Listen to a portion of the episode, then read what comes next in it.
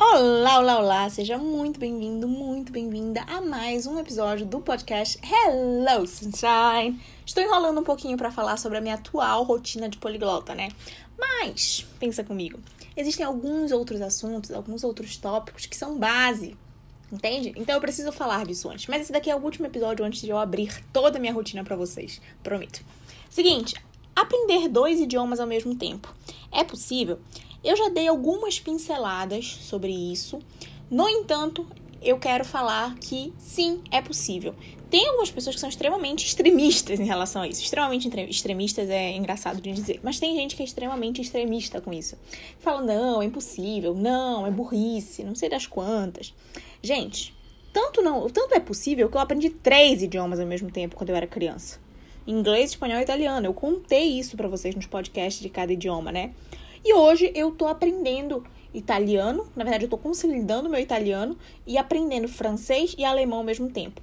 Só que o que, que acontece? Cada idioma tem níveis diferentes.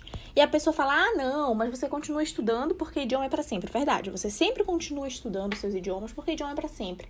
Eu aprendo palavras novas em português, às vezes, quem dirá nos idiomas que eu acho que tem um nível avançado, mas não sou nativa. A gente sempre tá aprendendo, até porque idioma é algo vivo, né? Surge um meme novo, uma expressão nova que a gente tem que aprender, a gente tem, sempre tem que estar tá se atualizando. Então a gente nunca termina um estudo de idioma. Só por causa disso já seria um motivo para falar: não, sempre tem que estar tá estudando todos os idiomas, então você sempre está aprendendo vários idiomas ao mesmo tempo. Tá, mas além disso, o que todo mundo quer conversar, quer falar, quer responder a pergunta. É possível aprender de fato, tipo, começando do zero, dois idiomas ao mesmo tempo? Sim, eu fiz isso com francês e alemão. Eu comecei francês no dia 10 de março de 2020 e comecei alemão no dia 18 de março de 2020. É.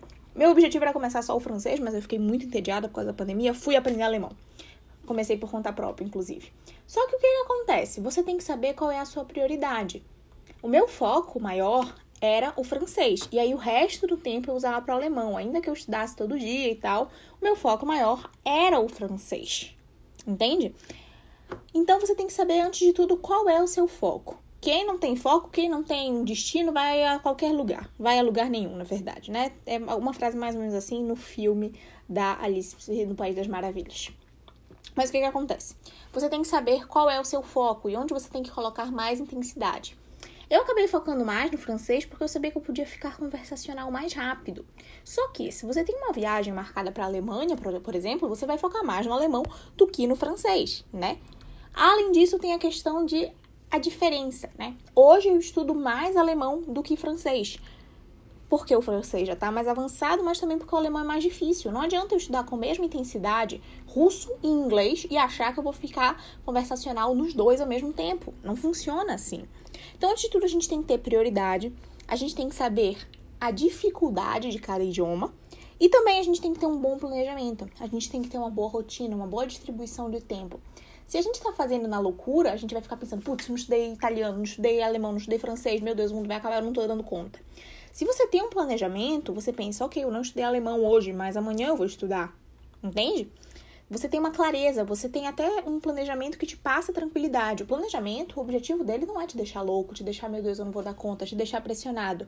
O grande objetivo, afinal, é deixar você calmo, tranquilo, te dar um direcionamento, ok? Então, sim, é possível aprender dois idiomas ao mesmo tempo. Quando eu era criança, eu aprendi inglês, espanhol e italiano ao mesmo tempo.